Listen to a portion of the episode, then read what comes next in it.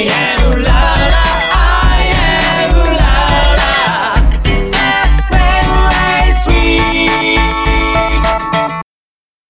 FM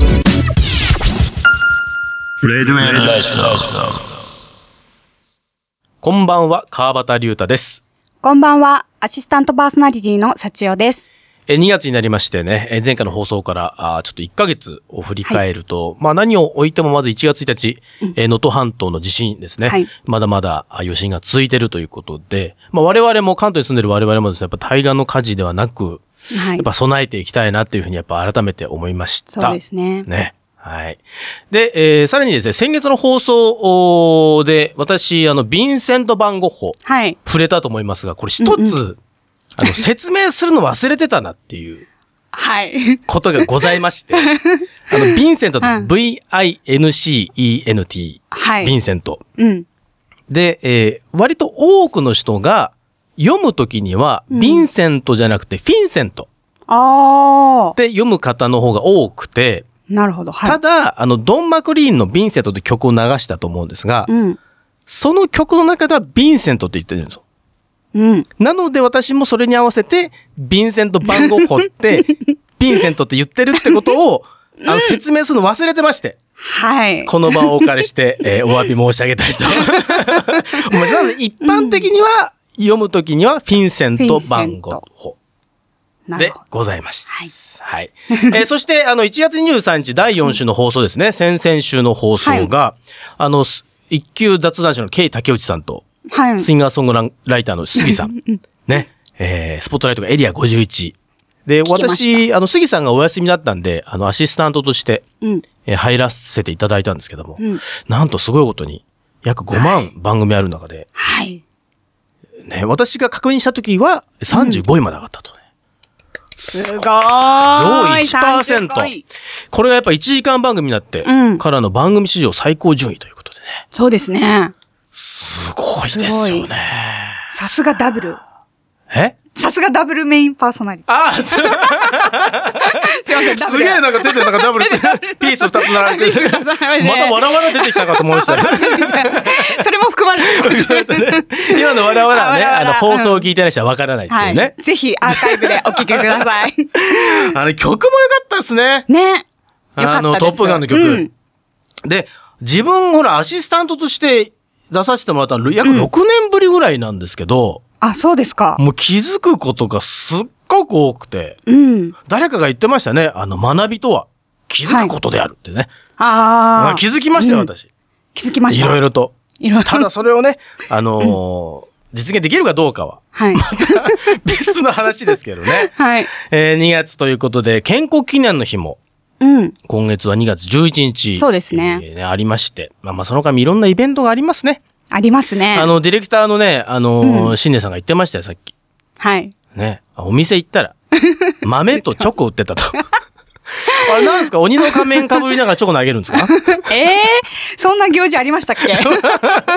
節分とバレンタイン一緒になってる。一緒になってると、もう日本人らしいっちゃらしいですけどイベね。ント大好き日本人。イベント大好き。もうそんな感じでイベントがもう年間通して盛りだくさですよね、ん本当に。ですからね。そんなイベントには、まあ我々もね、負けないぐらいはい楽しいラジオをね。はい。まあうちはうち、外は外だという形でね、今週もはい。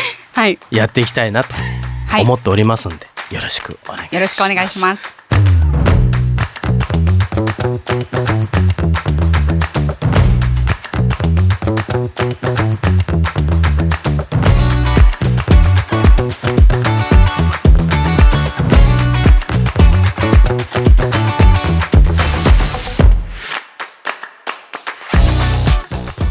改めまして、こんばんは、川端龍太です。こんばんは、アシスタントパーソナリティの幸代です。2月6日火曜日、みんなとつながるラジオとラジコ。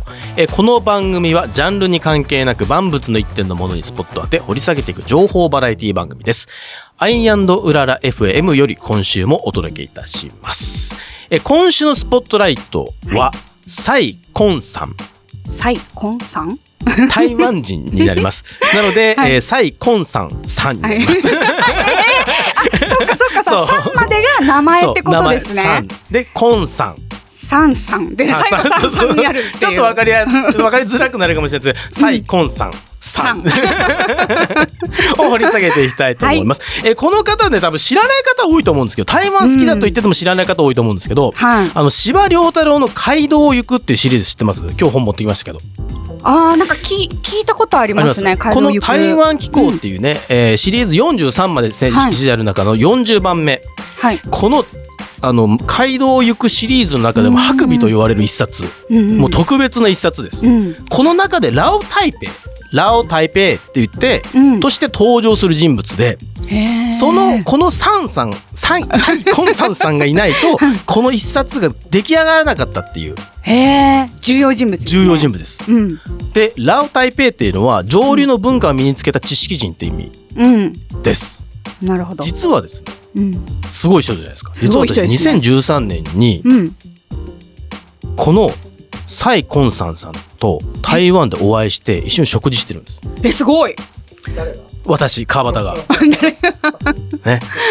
なので川田、さんが二人ですか？二人きりで。ああともうちょっと何人かい何人かいらっしゃって。なので台湾好きの方にはもう超おすすめ入門編の上級編はい。をお送りしたいと思いますね。えー、聞きたい。私はい。台湾好きなんですよ。おおついてきてくださいね。はいついていきたいと思います。そして週替わりでお届けするパーソナリティによるオリジナルコーナー第1週の今夜は恋愛哲学法法華経をお送りします、えーこのコーナーは恋愛哲学を引用し男女で紐解いていこうというコーナー、えー今宵も幸代さんと談論風発していきたいと思います、はい。なんと今回はですねこの恋愛哲学幸代さんチョイス。はい。ということで初チョイス初チョイス。めちゃめちゃ楽しみにしてます。それでは1時間最後までお付き合いください。みんなとつながるラジオとラジコ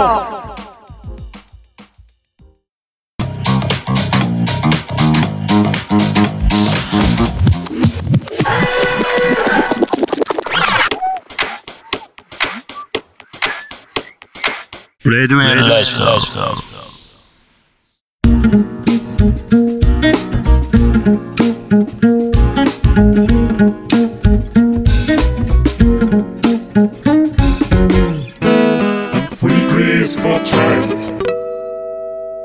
今週のスポットライト。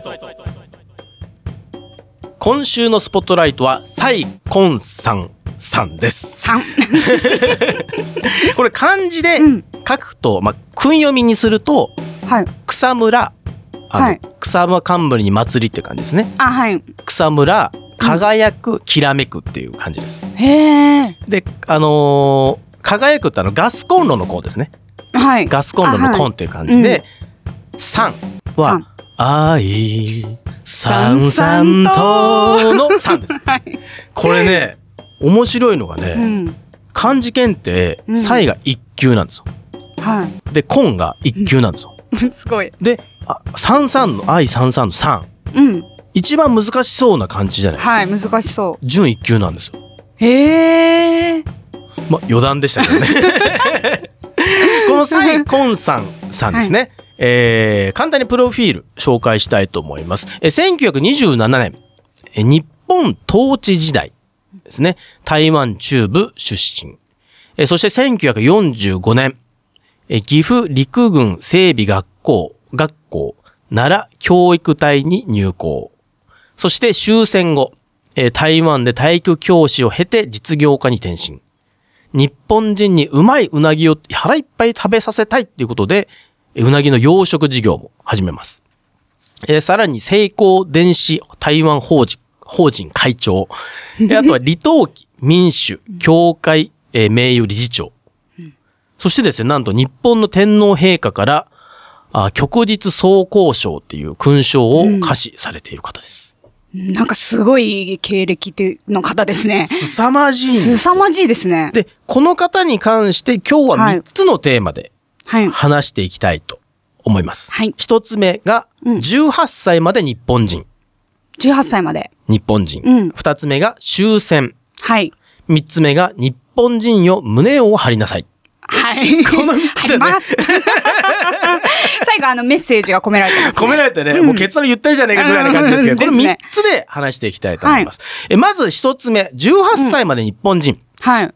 台湾好きっていう方、ね、結構多いと思うんですけど、はいただ台湾の歴史ってあんまりそうですね。どうですか？幸代さんもなんか私台湾大好きってさっき 豪語してましたけど？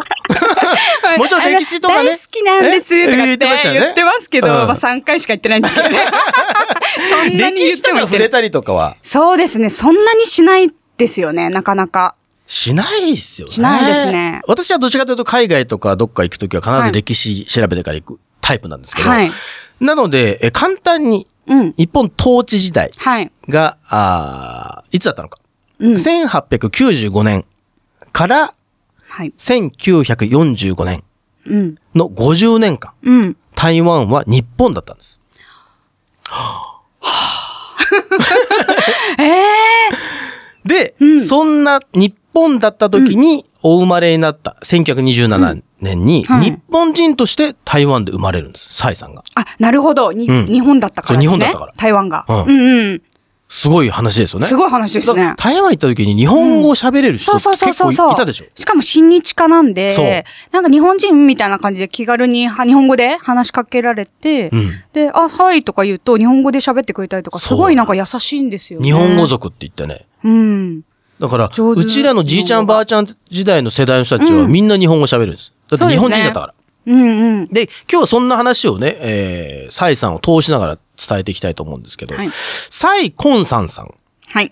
が受けていたうん教育うん。ですね。18歳まで日本人だったっていうところで教育。これね、私も受けたいような授業を受けてたんですよ。へえ、気になりますね。まず童話でしょ？うん。童話って言ったらね、鶴の恩返しとか、あ、はい。桃太郎とか一般的ですかね。そうですね。有名ですね。童話とか、あと詩吟。詩吟？詩吟、わかんないかなあの、銀じますって。銀じますの、あの、あの、あれですよね。そうそう、はい詩吟。尖閣って、あれが詩吟です。あれ詩吟ですよね。あれが詩吟ね。あとは、筑前琵琶とか、はい。えっと、薩摩琵琶。はい。あ楽器あのベンベンって。ベンベンって。あそうそうそうそうんんで、えああいう楽器をき聞いたりとか、あの、弾いたりとか弾いたりとかもしたりとか、で、実際に本物の琵琶法師も来たらしいですよ。あ、日本から？学校の授業に、そう、日本から。えー、すごい。すごいですね。うん、すごいですね。あとはね、何は節。何は節何は節って、何は節だよ人生はのあの、細川隆でしたっけ？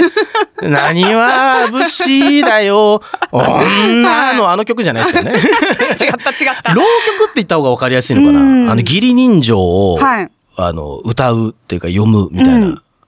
歌ですか？歌なんですよ。三味線弾きながら、へえ。何は節、浪曲って言ったりします。はいうちのね、母方のじいさんがめちゃめちゃ好きで、うん。亡くなる時病室でね、横たわってると意識ない時に耳元でバコンで流してましたけどね。あ好きだったでしょ？つって。おじいちゃん聞きなーってそう。個室、個室だったから。あ、じゃあ大丈夫ですそう。ね。ただね、もう、古巣に帰るとかね。何は節だから。そんな曲流れてるから、うちの病室の周りにいた人たちは、あそこちょっと仇じゃない人たちの病室だそうですよね。ちょっとあんまり近寄るのやめよう、みたいな。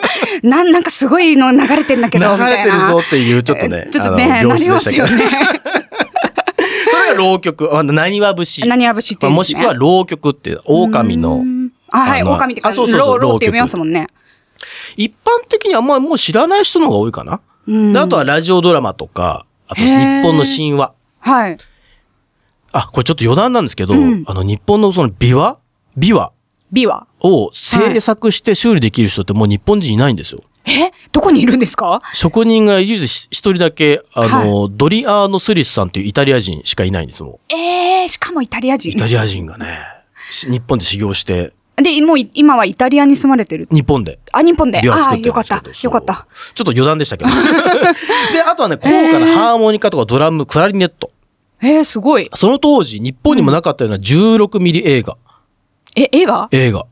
映画見れるんですかうん。え、すごい。でだから日本でもその当時受けられなかったような超高等教育を台湾で受けてた。え、それ特別み特たいな感別じですによね。。で、その蔡さんが言うには、そういうのを内地延長主義って言ってました。ん内地。内側の土地の地。うんはいで内地延長主義。要は、日本と全く同じようにするっていう。っていうことで、そういう、内地延長主義っていうね。お勉強そう。だから、蔡さんと聞いたときに、あ、そんな主義があったんだなって。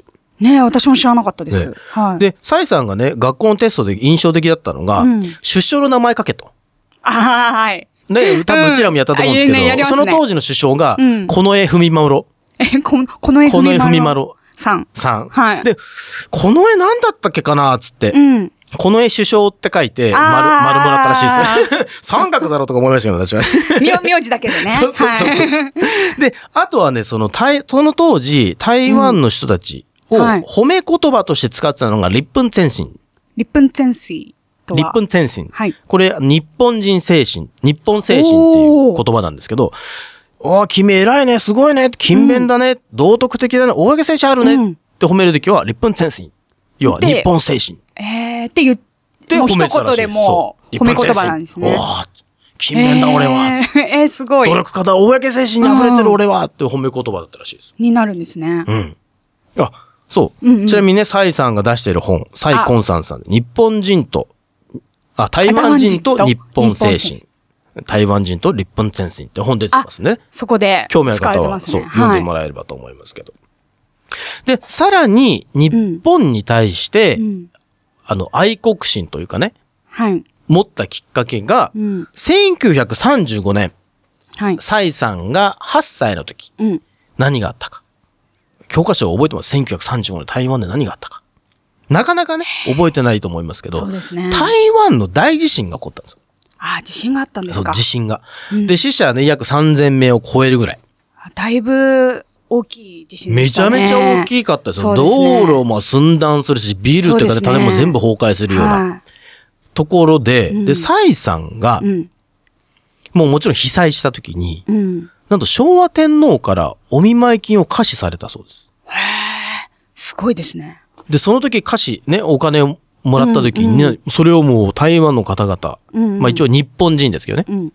は、額に入れて、はい。ずーっともう代々飾ってる。ええすごい。その時にさらに、うわ、俺は日本人なんだっていう、のがね、アイデンティティをすごね。く持って、うんで、サイス・コンサンさんのお父さんははい。台湾人なんです。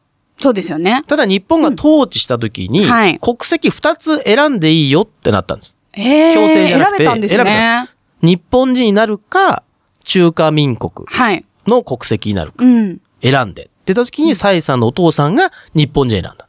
ええ多くの人たちは日本人選んで。なるほど。だからそのままサイさんも日日本本人として生まれた。たってことですよね。で、その2年後ですよ。うん。えー、1937年、はい。サイさんが10歳うん。の時に、シナジー編が勃発する。うん。なんか教科書でやったなね、なんかやったな。やったななんか遠い記憶ですけど、ななんかそういうのあったなっていうのはありますねって。でシナジー編が勃発して、うん台湾からも出兵していくわけです。日そう本人が。ですよね。うん。あ、この時の日本人っていうのは、元々の日本人。統治す、あの、日本に住んでた日本人。うんうん。あ、ちょっとわかりりづらいな。あの、台湾の、台湾でそう、の国籍が途中に日本になった人じゃで日本人ではなくて、あのー、もともとの日本人ってことですよね。そうそうそうの日み本皆さん人わかりますが、かね。そうそう、もと台もとの日本人ってことですよね。じゃあ私もなんか、皆さんも多分、えーってなってる。ですよね。が出兵していくときに、サイさんとかみんな手紙書いたんだって。ああ。で、サイさんどんな手紙書いたんですか？って聞いたら、大人になったら僕も日本のために戦います。おお。愛国心に溢れてる。そうですよね。日本大好きで。うんうん。で、1942年はい。に、その途中から日本人になった人たち。はい。要は、うんまあ言い方変えると台湾人って言った方が分かりやすいのかな。そうですね。は、それまでは、うん。あの、軍隊に入ることできませんだったんです。あ、そうですか。ダメだったんですね。ダメだったんです。うんただ、1942年になったら、台湾人も日本軍としてえー参加していいですよ。っていうふうに変わったんですすね、制度が。まあ、戦争の状況もね、やっぱ良くなかったんじゃないですか？だんだんやっぱ負け戦になってきますか？ら、1942年にもなってくると。うん。で、その時に、うん。まあよく言われるのが、その強制的にうん。日本の軍隊に入れられたんだって、なんか言う人もいるんですけど、そうですね。人だからもちろんそのによっては。蔡さんに聞くわけですよ。えうんそういうことあったんですかと。うん。そういうことはないと。おなぜならば、まず募集の人数が約1000名だったんだ。あ、少ない方ですかね、1000人。そう、結構少ないですね。うん1000名しか募集がなかったと。はい。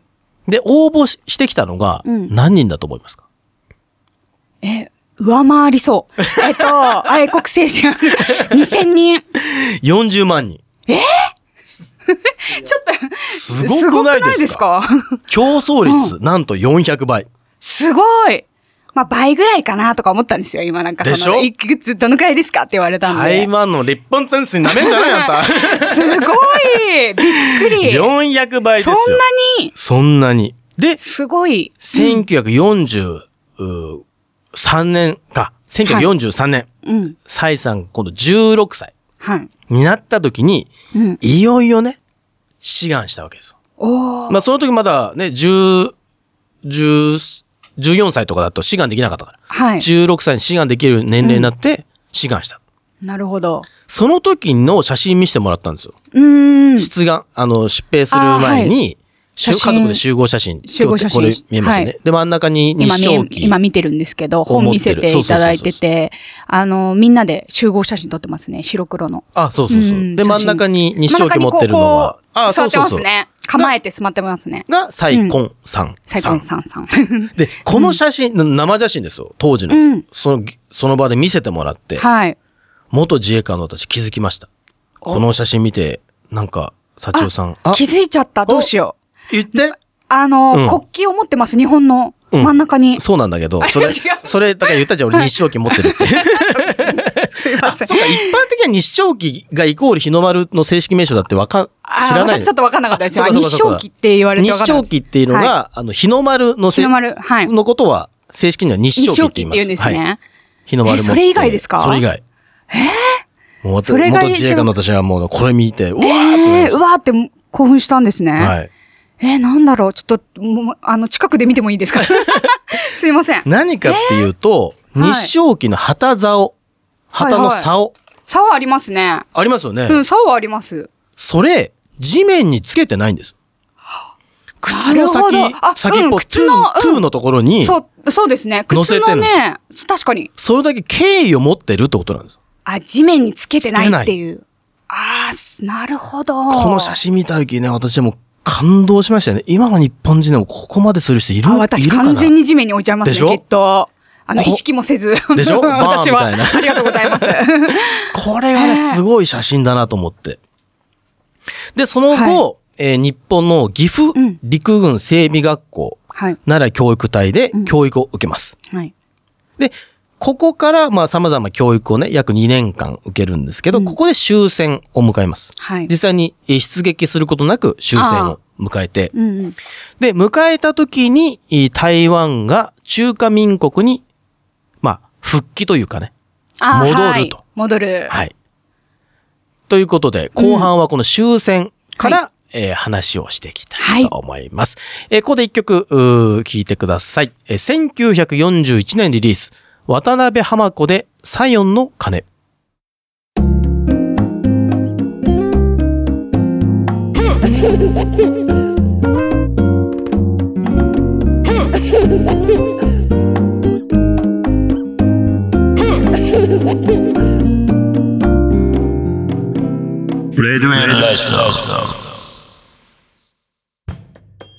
お聴きいただきましたのは、渡辺浜子でサヨンの鐘でした。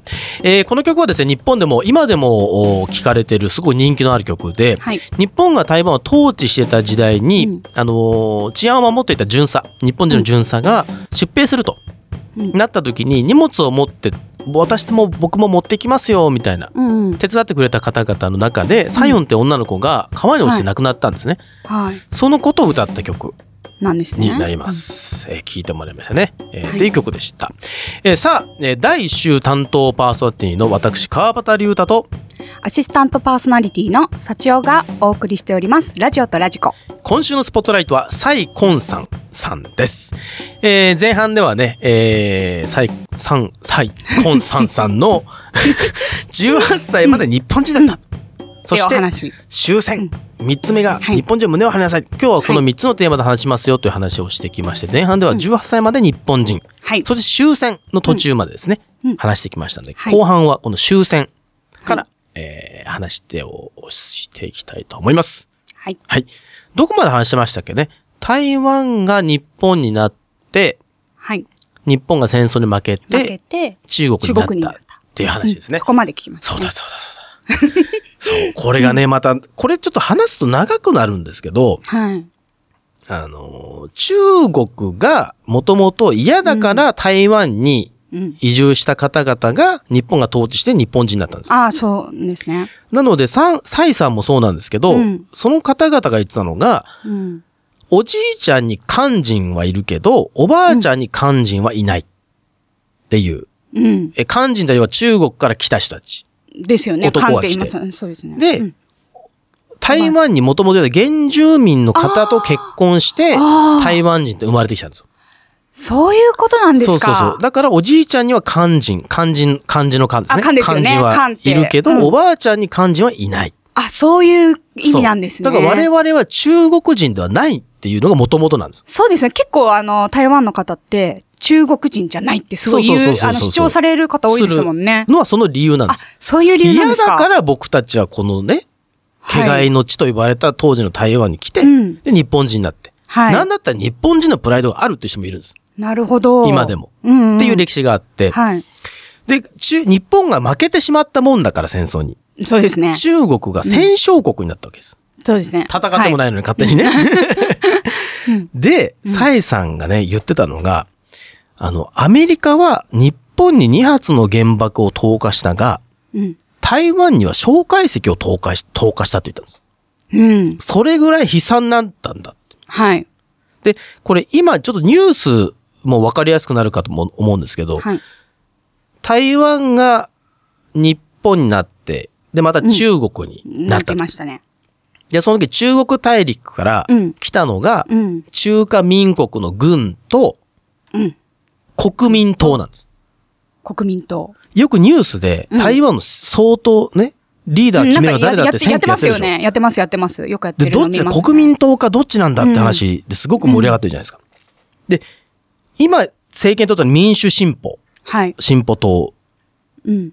で、もともと来たのは国民党だったんです。で、国民党っていうのは中国の党なんです。うん、中国から来てるってことですね。で、うちらは台湾なんだ。独立してる国なんだってやってるのが民主進歩党なんです。はい。反発しますね。しますよね。そうするとだからニュース見るときに、うん。どっちが政党を取った方が、わか、ね、台湾にとっていいのかっていうのは、この歴史を振り返るとわかりやすいです。そうですね。で、国民党がやったことがね、とにかくすごかった。うん。実際に港から中国軍がね、うん。入って、国民党が入ってくるのをサイさん見てた。うん。とにかくまず臭かったと。臭かった？臭くて、うんで、手ぬぐいもなんか醤油をね、洗ったような色、ああ、汚いってことですかね。の手拭い染まった手拭いしてうん茶色い色。あのー竹竿を肩にぶら下げて、鍋の棒とかぶら下げて、はいはいそんな人たちが来てたと。はい。で、サイさんが知ってるのは日本の軍隊だったんで、うん一糸乱れぬ、服装なんか乱れることなく、ピシッとしたこう、、清潔感そう、のある。清潔感のある人たちだったのが、なんだこの軍隊はと。で、さらに台湾のインフラって日本が整えたので、はい。水道がもう通ってたんですよ。ああ。で、それを中、中国の軍とか国民党が見て感動して、え蛇口ひねったら水出るよ水出るよっつってはい。次の日、金物屋がめちゃめちゃ行列で来たらしいですよ。ええで、みんな蛇口買ってあって、壁にぶっ刺して、うんひねって水が出ないってやつらしいですよ。あの、仕組み分かってないってことですよねい。。そんな人たちが来たんです。ああ、じゃあもう全然、あの、そういうの、技術っていうかそういう技術も全然発展しないっていうか分かって司馬ないんです、ね。遼太郎がこう言ってるんです。支配される側が、うん支配する側よりも民度が高い稀な例って。本当そうですね。本当に本当にそうでで、すね。こんな奴らに、お台湾も持ってかれるのかって、もうすごかったらしい。余計に反発になりそうですよね、それで、。さらに言ってました、サイさんがね、犬が去って豚が来たって言ってました。犬ってのは日本人のことで、あ そうですよね犬はうるさいけど守ってくれる。ああ、なるほど。で、豚は働かずにただ貪るばかり。はい。ご飯いっぱい食べちゃいますもね。そうんそうそう。豚さんで。、豚ね。うん。まあそういうことでもない。まあいいや。で、そんなようなことがあって、はい。で、もう台湾人の大量虐殺もし始めて。中国軍がね。はい。言うことで聞けってそう、ことですね。日本語も禁止して、全部北京語に直したりとかはい。してった。はい。で、これがまあざっくりと終戦。はい。で、三つ目のテーマですね。日本人を胸を張りなさい。はい。に行こうと思うんですが、これ実際私が、あの、台湾の老舗の国賓大飯っていうホテル、五つ星ホテルですね。アンバサダーホテルって言うんですけど、うん。ここ、蔡根さんさんとか、はい。あと、司馬遼太郎さんとかが一緒に食事してた場所はい。に私行って、食事をね、ご馳走になって、はいいろんな話聞いたんですけど、うん。失礼しました。はい。で、その食事をご馳走になりながら、うんあの、日本が台湾を統治してた時のことを知ってる他のご老人たちも来てて、はいはいろんな話聞いたんですよ。うん。で、飯食いながらね。はい。えっ、と、食事代で言ったら、ニュー台湾ドルで、そここう、フルコースだと4000なんで、日本円で多分2万とかぐらいかな？人お一人。一人。うん。で、もう輝きの違う調香師とか出るわけよ。はいはいはい。もう俺味わかんないけど、はいなんか蛍光灯照らしてみちゃったりなんかさ、はい白い布でさ、おー、綺麗だな、なんてやって。あね見たりしてうまいなーって下積みしてね。で、他にはツバメの巣のスープとか、ああ、美味しそう。アワビとかね、カラスミとか、はいあとはフカヒレと。高級食材ばっかりあもうばっかり出るわけですよ。ねで、干し貝のね、スープとか。はいあとなんか出そうなものありません？え。え、北京ダック？そう。北京ダックって言った瞬間、サイさんが、バカ野郎台湾ダックだって言ったんです。え、違うんですか？違うあ、そっか、北京だからだ。そう。ですよね。あいつらが作ったんじゃないと。うんはい台湾で作って、あいつら持ってって勝手に北京ダックって言うはいあにしてるってことですか？そうだから二度と北京ダックっていうのは台湾ダックだ。台湾ダックって言えって怒られちゃいましたね。そう。だから俺それ以来ね、あれ見るたびに台湾ダックって。台湾ダックだっつって。え、なんでかばさん台湾ダックなんですか？えそれはな周りから言われますよね。そっから1時間ぐらい喋るいや、周りから、あの、え北京ダックじゃないですかって言いますよね。台湾ダック。えーだってあんな蛇口ひねってね、壁にぶっ刺してやるような奴らが、あんな美味しいもの作れるわけないでしょっていうね、あ その当時の話は、ちょっとごめんなさい、私、私の内なる右フックが出ちゃいましたけど。はいちょっともう、興奮してますね。だってそこら辺のさ、台湾料理屋食べに行ったことあります？はい。台湾料理やってる、うんお店ありますよね。ありますよね。俺もちょこちょこ行くんです、台湾料理食べたいと思って。で、店員さん呼んでさ、ほうじゃーって言うわけですよ。はい通じないわけね。うんほうじゃーって美味しいって言って。うん、はい。通じないの。だって台湾料理屋でさ、ほうじゃーって通じないとおかしいでしょ？おかしいですね。なんでだろう？ハオチーでしょ？北京語。で、ハオチーって言うと、あーって言うわけ。あ、もう中国人じゃん。台湾人じゃないじゃん。なんで台湾料理やってんだよとか思うわけ。ああ、なるほどふ。ざけんじゃないよって。まあいいだろうね。細かすぎたっていうね。ちょっとねあの、熱入っちゃってそう、ます、右フッ皆クが出ちゃ。ったから。はい。だいぶで、熱さらにね、入ってます。この淡いグリーン色の、うん。なんかじいちゃん家で食べたことあるような美味しいスープがあって、ちょっととろけるような。翡翠カラーですね。翡翠からの。うんで、これなんか食べたことあんなとか思って食べてたらね、あの、サイさんが言うわけ。タンイット。タンイット？ハテナですタンイッね。なんだろう。タンイット。これね。もう、知識と教養のある私だからね。はいこの上の句、タンイットって聞いた瞬間、ピーンとこあ、さすが。来なかったんですよ。あ、ええ嘘。いや、私全然来ないんですけど。で。サイさんもこんなのもお前らわかんないのか日本人なんで。おお。言わ言タンイわれたんですねット。。ヘチマの水も間に合わず。正岡式だろ。へえ。正岡式が亡くなる3日ぐらいに書いた、はい、読んだ俳句なんですけど、はいタンイット、ヘチマの水も間に合わず。うん。スラスラスラと言うんですよ。すごい。日本人、俺たち日本人なのに、うん全然わかんなかったんですよ。わかんないですね。全然わかんないですね。うわーってさらに言うんです。台湾のことを読んだ明治天皇の御政をそらんじてみろって言うんです。え？えでしょ、ええですねまず俺明治天皇の御政なんて一句も読んだことないな。プラス、そらんじてみろって言葉もよくわかんなかった。うん、そうですね。の頭の中でね、私はね、ちょっとね、思わず俳句を呼びましたよ。うん。その問いにヘチマの味もどこやら、みたいな。それぐらいもう日本人を恥じるぐらい、うんうん。日本人なんですよ。すごいですね。全然わかんないですもん、日本人ですけど。ね？うん明治天皇の御政、うん。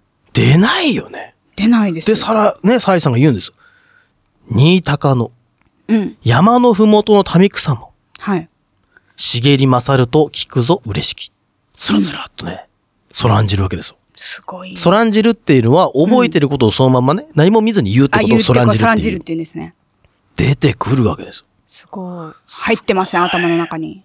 新高っていうのは、はいあの、今で言うと玉山っていう台湾の山ね、一番高いあ山。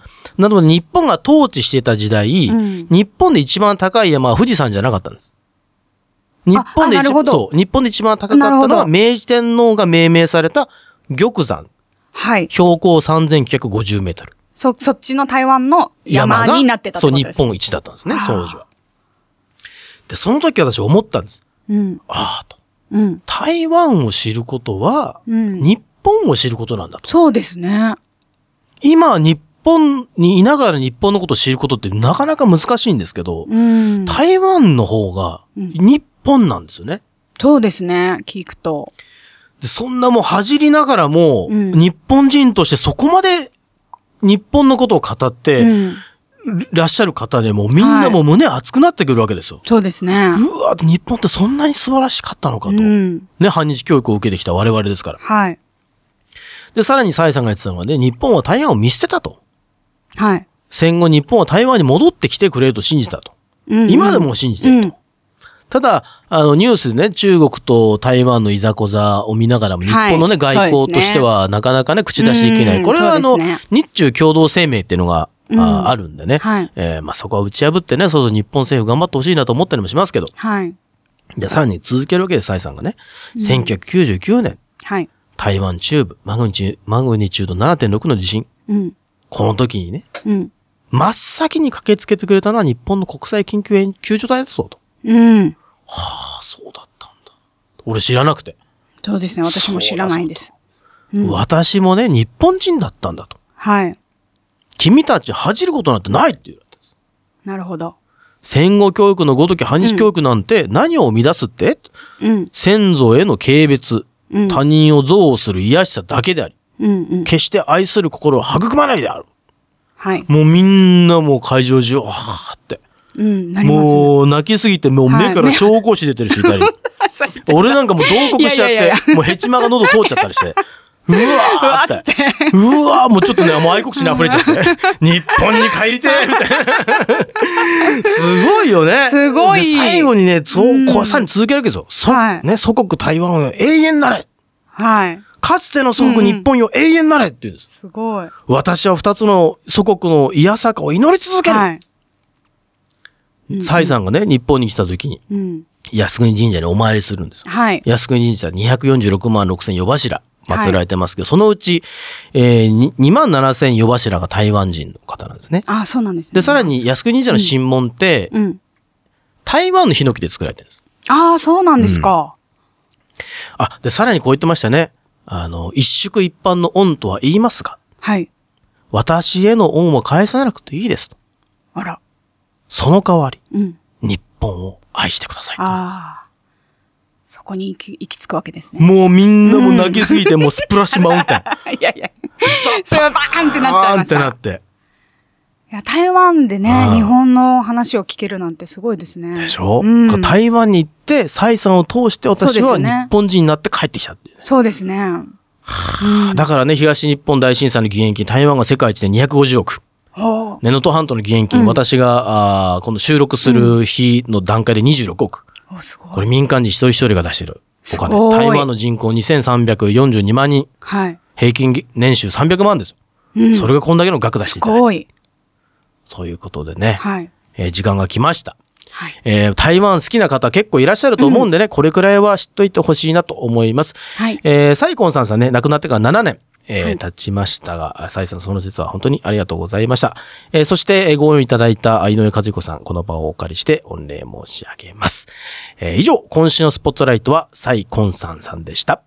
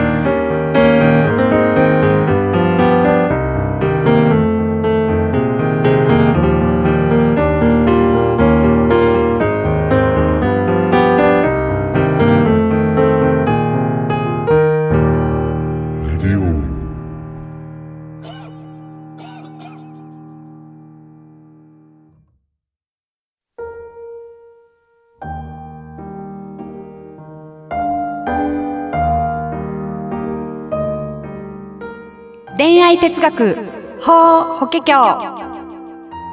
ここからは担当パーソナリティによるオリジナルコーナー、第1週目の今夜は恋愛哲学法法華経をお届けいたします。岡本太郎は言った。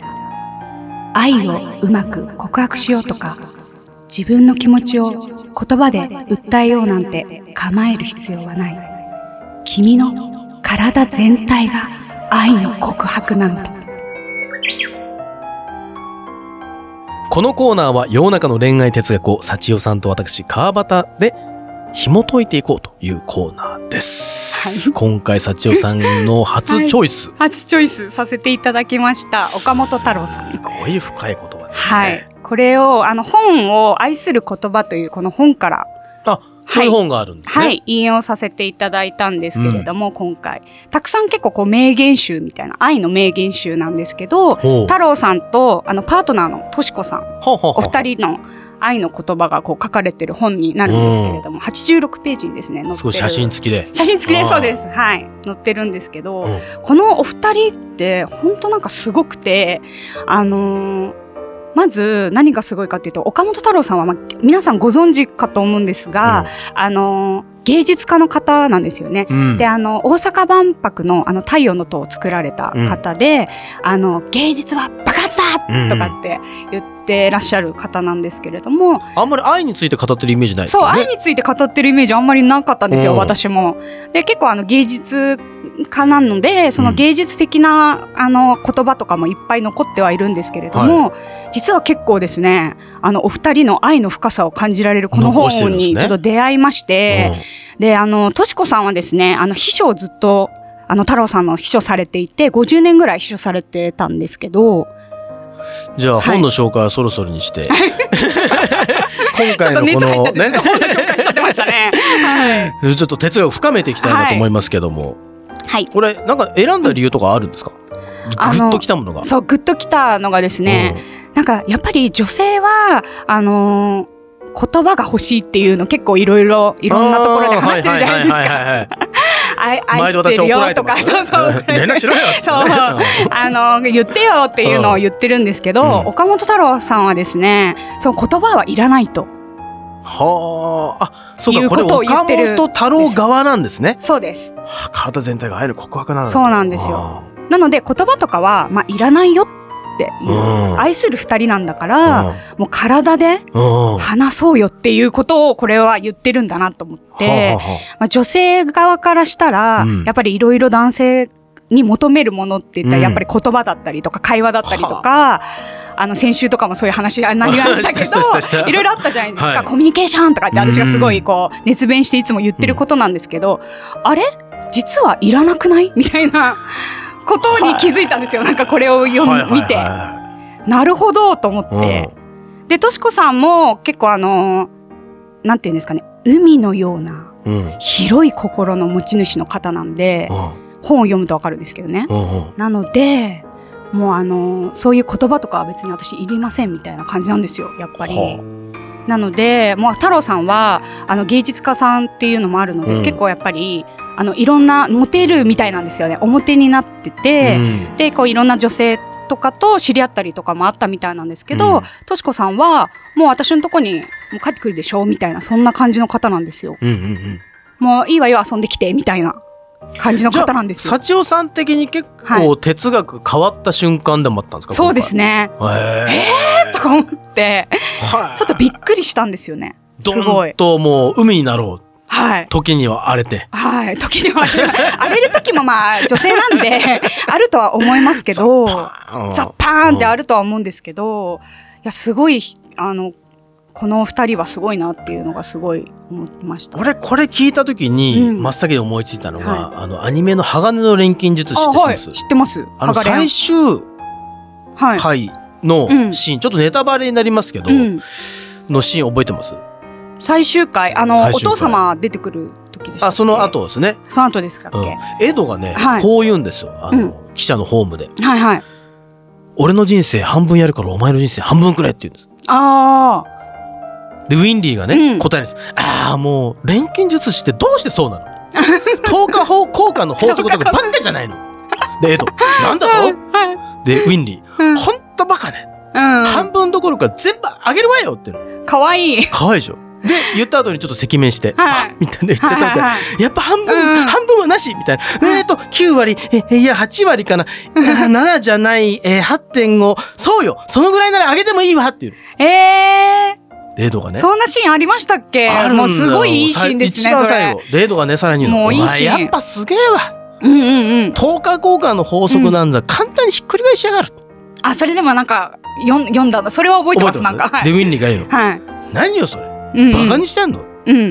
デートがはい。ちげえよ元気もらったうんあんがとなへえ。行ってくるうんうんうん。でウィンリーがギュッて抱きしめてはい。行ってらっしゃい記者がシュシュシュシュシュそうそう、そうですね。このシーンをね、はいはい俺はね思い出したんですよこれなるほど。私、鋼の錬金術師読んでたのに、その大事なところスパーンと抜けてましたね。ゃめちゃ最後めっちゃいいシーンじゃないですか、そうですね。めちゃめちゃいいシーンですね。ちょっとまた読み直そうって思いましたね。そこだけでも、うん。もう、ま、今回のその君の体全体が愛の告白なんだな。エドは10日交換しようって言ったんです俺の人生半分やるからってそれもかっこいいですけどね。それもなんか私な何でもかんでも、あの、感動屋さんなんで、何でもかんでも、わーとか思っちゃうんですけど。でもウィンリーは10日後ね交換の法則なんてばっかじゃないのと返すんですよ、うんへー。もう泣いたねえ感動するとこですよね。感動ですよ。うん。まさにねですよね。君の体全体が愛のそう、告白体全なんだ体の告白なんですよ。なんで言葉なんかいらないっていうのを言ってるんだなと思って。はなんで女性は結構ね、あの、必要としがちなんですけど。いじゃあ言葉なくしてどう伝えたらいいんですか？でも私、私はですけど、なんか別に言葉なくてもいいなって私も思う時あるんですけど、うんこうやっぱ態度で示そうよみたいな。なるほどねはい。表情とか表情とかそうですあ。なんかやっぱり好きだったら、あの、体に出ません？でも。あそうあのか仕草ね笑顔が仕草そうですあなんか笑顔だったりとか、目を見てちゃんと、うんうんって聞いてくれてたりとか、興味なかったら、ああ、そうだね、な感じじゃないですか。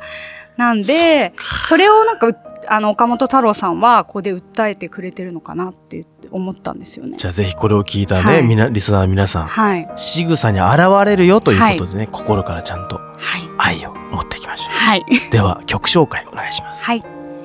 では、ここで一曲お聴きください。ミーシャで愛の形。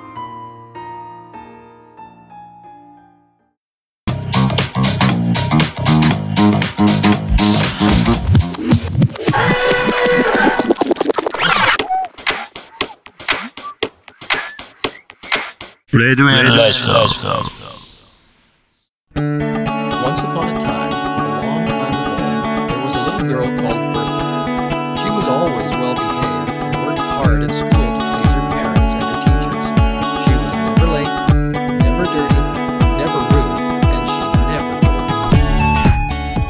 ラジオネーム単なる哲郎。40代男性、えーお便りありがとうございます、えーこんばんは。港区男子の単なる哲郎です、えー先日のエリア51床に着こうと思っていたのですがものすごく楽しく妻にボリュームを下げろと叱られました、えヘルプで川端さんという元自衛官の方がお話しされていましたので自衛隊つながりで解明してもらいたい都市伝説があります。硫黄島上空を飛行したパイロットが今でも戦死者の声を聞くと言います。え本当でしょうか？解明をお願いします。ということでお便りありがとうございます。まあ、これはね、K さんが今後番組で取り上げるかどうかちょっとわかりませんけども、うんまあ自衛隊の中ではこれ実際聞きます。はい。で硫黄島はですね、うんあのー戦没、まあ、亡くなったまんまそのまんまアメリカが滑走路をね遺体の上に敷いたので、そのまんまなんですよね。だから滑走路の下に未だに遺骨が残されているという状況なので、あーまあ、一つあるんじゃないかなとね。はいまあ、ケイさんがちょっと取り上げるかどうかわかりませんが、はいえー実際そういう話は自衛隊でも聞きます。えーもう一つお便り来てます。えーラジオネーム、ばあちゃんがルンバに餌やってた。えー20代男性ですね。ありがとうございます。えー、かばつさんこんばんは。初ハッスルです。初ハッスルってことはこの人あれですよ。に日天のリスナーですよ。そうなんですか。そう、日天のリスナーさんは、ははい手紙出す、出す時にハ,、はい。ハッスルっていう。ハッスルっていうなんか合言葉ね。私には分かりますよ、えー久しぶりに川端さんの放送を聞いたらアシスタントしかも女性の方とやってるじゃないですか、えーアシスタントの方、はい。正直川端さんとのやりとり大変ですよね。とお察しします。うるせえよ、えーおたお二人の相性はいかがですか、えー久しぶりに聞いたらまた聞きたくなりましたこれからも楽しみですということで、はい。相性どうですか？相性いいと思うんですけど。いいってよ。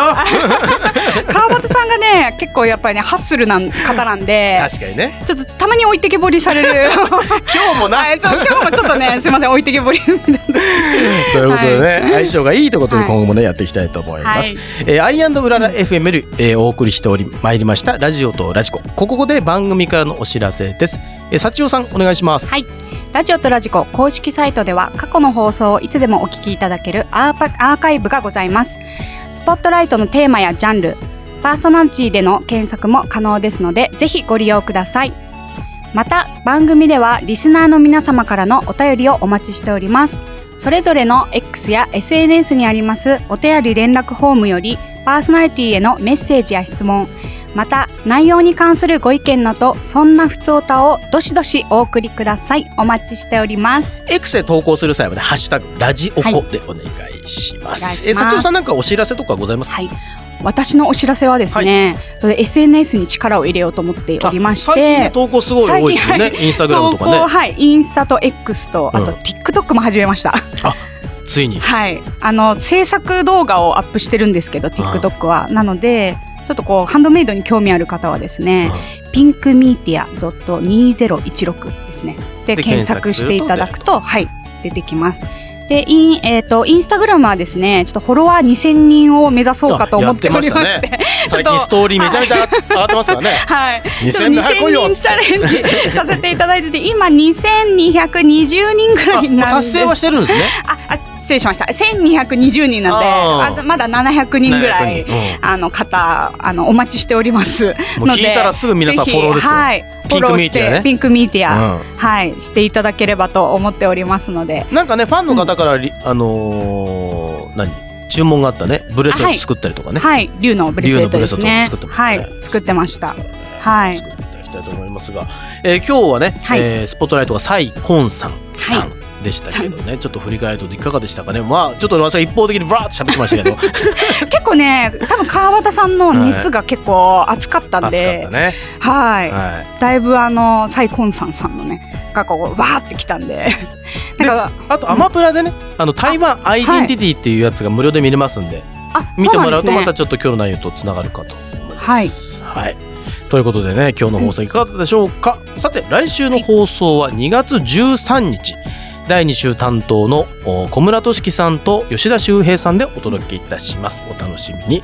えーそれではね、時間が来ましたので終わっていきたいと思います。まだまだ寒い季節続いてますので、ご自愛ください。今夜のお相手は川端龍太とアシスタントパーソナリティの幸代でした。